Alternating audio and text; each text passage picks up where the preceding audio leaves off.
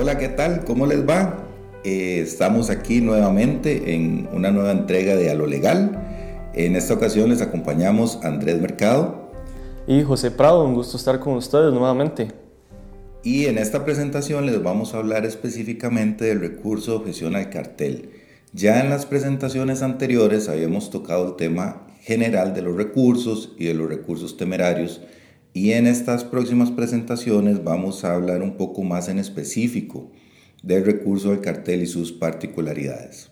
Así es, correcto. La idea eh, nuestra es compartir con ustedes pues eh, claves y la buena práctica de ejercer este recurso de objeción para eventualmente pues eliminar eh, futuras o eventuales barreras de entrada a los concursos públicos, ¿verdad? Que pues a veces este, se establecen en los carteles. Entonces básicamente es compartir con ustedes eh, esas claves que les van a ayudar en, en el día a día, ¿verdad?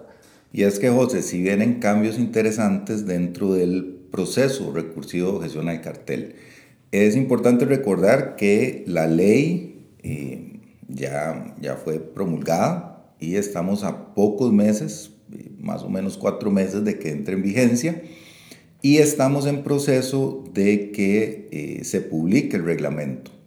Así es, correcto. De hecho, bueno, ya la, la Dirección de Contratación Pública del Ministerio de Hacienda eh, compartió una versión preliminar para recibir pues, observaciones al cuerpo normativo que será el reglamento de esta nueva ley y pues ya tenemos una, una noción preliminar de eh, cómo se va a reglamentar la nueva ley, pero todavía no se ha publicado, no ha sido efectivo. Sin embargo, como bien indicas, pues estamos a casi nada, a cuatro meses de que hagamos este cambio de paradigma. Entonces es muy importante estar atentos porque, bueno, la nueva dinámica de la contratación pública va a ser distinta. Totalmente de acuerdo, José. De hecho, es importante eh, entender el papel que va a tener esa dirección de contratación pública. Eso es algo que podemos hablar en, en una entrega posterior porque al igual que con la Contraloría, sus criterios van a ser vinculantes. Entonces es otro actor muy importante que creo que podemos eh, traer a, conocimiento de la audiencia en, en, próximas entregas. Totalmente, va a ser muy interesante estas nuevas políticas que va a estar emitiendo este nuevo, llamémosle, cuerpo o órgano administrativo, ¿verdad? que va a ser parte del Ministerio de Hacienda. Bueno, José, y sin más hablemos del recurso de objeción, y es que el principal cambio es que vamos a tener que guardar las calculadoras y los abacos para hacer la contabilidad del plazo de eh, presentación del recurso. Para, los que, para que recuerden, actualmente es un tercio o un cuarto en el caso de las contrataciones de ciertas instituciones especiales del plazo para entre la publicación del cartel y la presentación de la oferta. Así es, así es. ¿Qué pasa ahora? Bueno, vamos a, utilizar un criterio mucho más simple, ¿verdad? Dependiendo del tipo de procedimiento de que se trate. Y hagamos un repaso bastante rápido. Recordemos que eh, la nueva Ley General de Contratación Pública postula tres tipos de procedimientos ordinarios. Entonces, hablamos de licitación mayor, el cual podríamos decir que viene a ser el equivalente a la licitación pública que conocemos al día de hoy. La licitación menor, el cual también vendría siendo el equivalente a la licitación abreviada y también incorpora un procedimiento extraordinario que se conoce en esta nueva ley como la licitación reducida, la cual también vendría a ser una especie de equivalente a lo que conocemos como contratación directa por escasa cuantía en la ley de contratación administrativa. Entonces, tomando como base estos, estos procedimientos, pues ahora vamos a hablar de plazos eh, vamos a ver concretos. Entonces, hablamos de ocho días hábiles en licitación mayor que se contarían a partir de la publicación del cartel para presentar este recurso de objeción. Entonces, como ven, como dice mi compañero y amigo Andrés Mercado, pues ya no vamos a tener que estar sacando cálculos del tercio del plazo o del cuarto del plazo, en este caso de la licitación mayor y así para las otras licitaciones, ¿cierto Andrés? José, y esto genera una ventaja y una desventaja, porque son ocho días fijos. En algunas ocasiones, cuando los procesos tenían aperturas muy largas, pues daban hasta 20, 25 días para revisar un cartel y ahora queda fijo. La ventaja es que ya no hay equivocación, eh, por ejemplo, en Semana Santa, fin de año, que, que si los feriados, que si está abierto, que no, y hay que hacer la, división y redondear para abajo, ya eso ya, eso ya no existe. Eh, el proceso en la licitación mayor es muy sencillo, son ocho días para todos, son ocho días para que yo, oferente, presente el recurso, son ocho días para que la administración se refiera eh, que creo que eso lo van a agradecer mucho porque usualmente tienen menos, y son ocho días para que la Contraloría resuelva. Y aquí tiene un truco muy interesante que, se guarda la Contraloría, que entendemos tiene muchísimos recursos que resolver, y dice que cuando el caso sea complejo, a los ocho días la Contraloría va a poder decir eh, cuál se acepta y cuál se rechaza, o cuál se acoge y cuál objeción se acoge y cuál no, y tres días posteriores notificar el fundamento, ¿verdad? Se deja ahí un, término de tres días. Y después tenemos la licitación menor. Así es, en caso de la licitación menor, acá eh, igual tenemos un plazo que viene a ser concreto en días hábiles, hablamos de tres días hábiles específicamente, y este, pues en este caso veamos que realmente eh, los plazos se están eh, acortando, ¿verdad? Entonces lo que pretende esta nueva norma es pues dinamizar, hacer mucho más eficaz y rápido el procedimiento de contratación administrativa. El plazo de los tres días pues eh, va a aplicar para la licitación menor y naturalmente como es un equivalente a la licitación abreviada pues el recurso de objeción se presenta en, esto, en estos casos ante la administración licitante.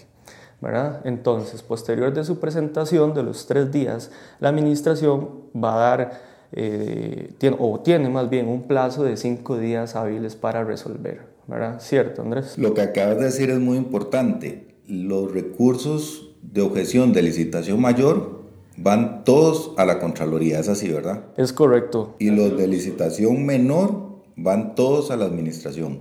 Así es. Perfecto, entonces eso queda clarísimo. La ley, que es la que está promulgada, dictada y publicada, dice que hay recurso de objeción en licitación reducida, que sería el equivalente a la contratación directa. Actualmente no hay recurso de objeción en contratación directa y esto lo viene a cambiar, pero no lo incluye o no le establece un proceso Sí, así es. Dentro del cuerpo normativo, llamémosle dentro de la ley específicamente, no establece un proceso como bien indicas, ni tampoco establece un plazo. Entonces, como lo citamos al inicio de, esta primera entrega, pues eh, en el reglamento preliminar que fue de conocimiento público, que está promoviendo esta Dirección General de Contratación Pública, eh, pues se postula que sí va a existir un recurso de objeción para este tipo de licitaciones reducidas y vamos a estar hablando de un plazo igual, concreto, de dos días hábiles para presentarlo y de tres días hábiles para que la administración licitante resuelva. Y naturalmente el recurso se presenta directamente ante la administración licitante. Perfecto. Eh, hay otro régimen interesante que es el de compra de medicamentos. Eh, la compra de medicamentos en la Caja Costarricense del Seguro Social tiene un un procedimiento específico, un procedimiento especial, pero no está exento del recurso de objeción y eh, ante quién lo voy a presentar, la ley lo resuelve estableciendo, bueno, es depende del monto. Si el monto alcanza la licitación mayor, el límite de licitación mayor, eh, es ante la Contraloría y si alcanza el límite o si está dentro del límite de la licitación menor, pues es ante la administración. Así es. Pero Andrés, hablemos, démosle un poco de contenido a los oyentes en cuanto a cuáles son las partes claves que debería eh, contener todo recurso de objeción. Y en este caso, eh, pues lo número uno eh, va a ser la legitimación para plantear ese recurso, porque no olvidemos ni dejemos de lado que la nueva ley pues incluye una sanción por recursos temerarios. Entonces aquí es donde se vuelve medular el tema de la legitimación de todos aquellos potenciales oferentes que consideren que el pliego de condiciones o el cartel contiene barreras de entrada para que puedan participar y o restricciones que les impiden participar en una libre competencia.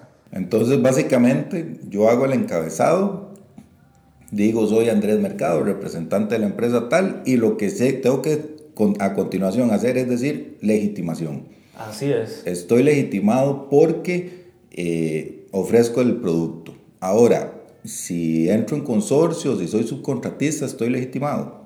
Pues claro, totalmente, pero sí es importante que eh, pues estas empresas o sujetos participantes hagan hincapié en ese hecho en el modelo de eh, participación que van a utilizar, ¿verdad? Si eventualmente el objeto de la contratación es de gran envergadura y llamemos un proyecto, por ejemplo, de obra pública que también incluye un equipamiento y demás, entonces naturalmente una constructora no, no va a tener la capacidad de cumplir con todo el giro comercial, entonces en este apartado de legitimación deberían de hacer hincapié en el hecho de que van a participar ya sea con un subcontratista, como bien indicas, o con en una forma consorcial. Muy interesante. Y eh, hay otro aspecto interesante que hay que tener también cuidado, que es el tema de las eh, agrupaciones legalmente constituidas. ¿Verdad? Eh, todo lo que se refiere a colegios profesionales, a cámaras, asociaciones debidamente constituidas, tienen posibilidad de presentar recurso de objeción contra un cartel, pero esa posibilidad está limitada. Y eso es lo que resulta interesante, está limitada a la posibilidad de objetar aquello en lo que se ha afectado. Entonces, un colegio profesional o una cámara podría objetar, pero solo en aquello en que se vea afectado o se vean afectados sus agremiados. Eso está muy interesante y es algo muy novedoso. Sí, totalmente. Incorpora eh, ese espíritu de demostrar una afectación directa por parte de estos grupos gremiales, ¿verdad? Entonces, este, me parece que la ley ahí es bastante clara. Eh, hablemos también, Andrés, de otro elemento muy importante y que siempre ha sido un requisito y ahora todavía se vuelve mucho más vital eh, para efectos de evitar una sanción por un recurso temerario y es el tema de la fundamentación. Eh, muchas veces los sujetos o potenciales eh, oferentes olvidan el hecho de que debemos fundamentar muy bien el recurso de objeción. Y no se trata de solo decir que el pliego de condiciones tiene condiciones restrictivas porque yo como empresa tengo un producto, un bien, un servicio o realizo una obra en forma distinta o con distintas especificaciones a, las que está pidiendo la administración licitante.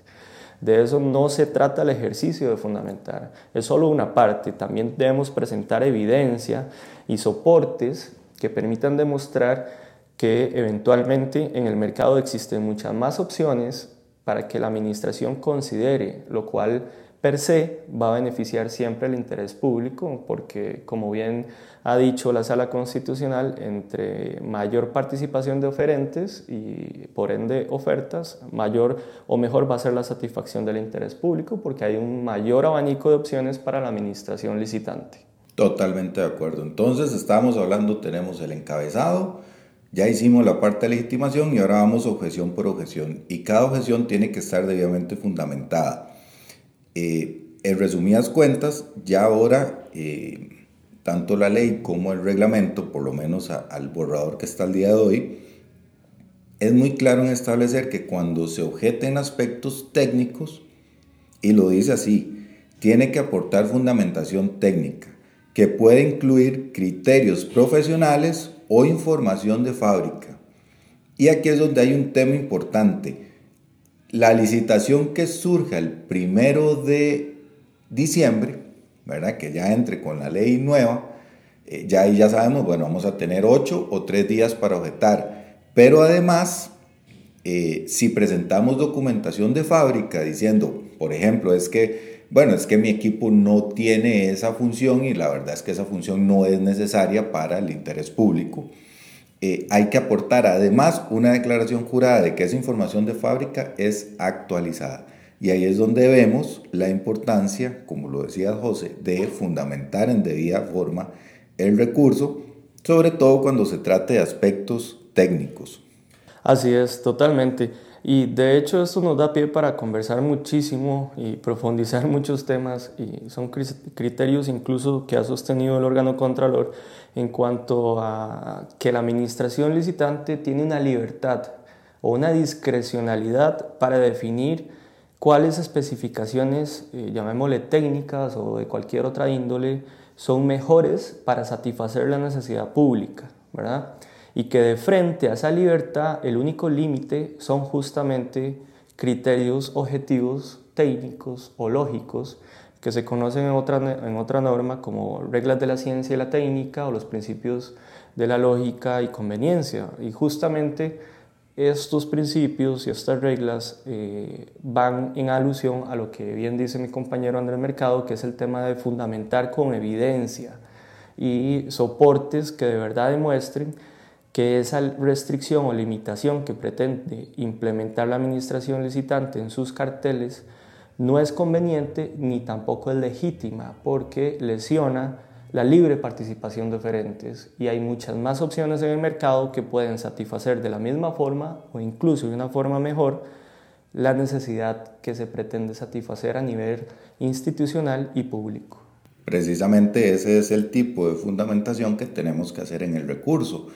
Y terminada la fundamentación, pues bueno, viene la parte de la petitoria, donde solicitamos la modificación del cartel de acuerdo a lo que se pide. Y eh, muy interesante, Ahora puedo solicitar en el recurso de objeción que lo resuelva el superior, lo cual es una gran ventaja porque saco el, del conocimiento a la persona, posiblemente la, el, el equipo que redactó el cartel, y lo elevo para que un superior lo conozca, lo cual pues es un, un tip que les dejamos eh, aquí en esta entrega. Sin duda el tema da para muchísimo más, José. Totalmente, totalmente. Y eso es un tip muy importante porque eh, permite pues tener una segunda opinión eh, con respecto al recurso de objeción, ¿verdad? Porque naturalmente la persona que hizo el cartel pues eh, podría pensarse que es una persona que va a sostener sus criterios, pero bueno, va a tener un revisor que va a ser jerárquicamente superior y pues es un tip bastante importante que incorpora la ley y que les estamos dando en esta entrega. Muchísimas gracias por escucharnos. Como, como hablábamos, esto es un tema que da para más y, pues eventualmente si nos lo piden podemos profundizar un poco en fundamento, en criterios, en, en qué pueden ser esos criterios técnicos, etcétera, etcétera. Eh, pero les agradecemos mucho su escucha. Así es, un placer estar nuevamente con ustedes y pues continúen con nosotros en próximas entregas. Cualquier duda o consulta pueden seguirnos en nuestras redes sociales, en Facebook, en Instagram, en Twitter Igual pueden eh, seguirnos en este podcast o si no, ir a la página www.oyerabogados.com y ahí encontrarán nuestra información de contacto. Hasta luego.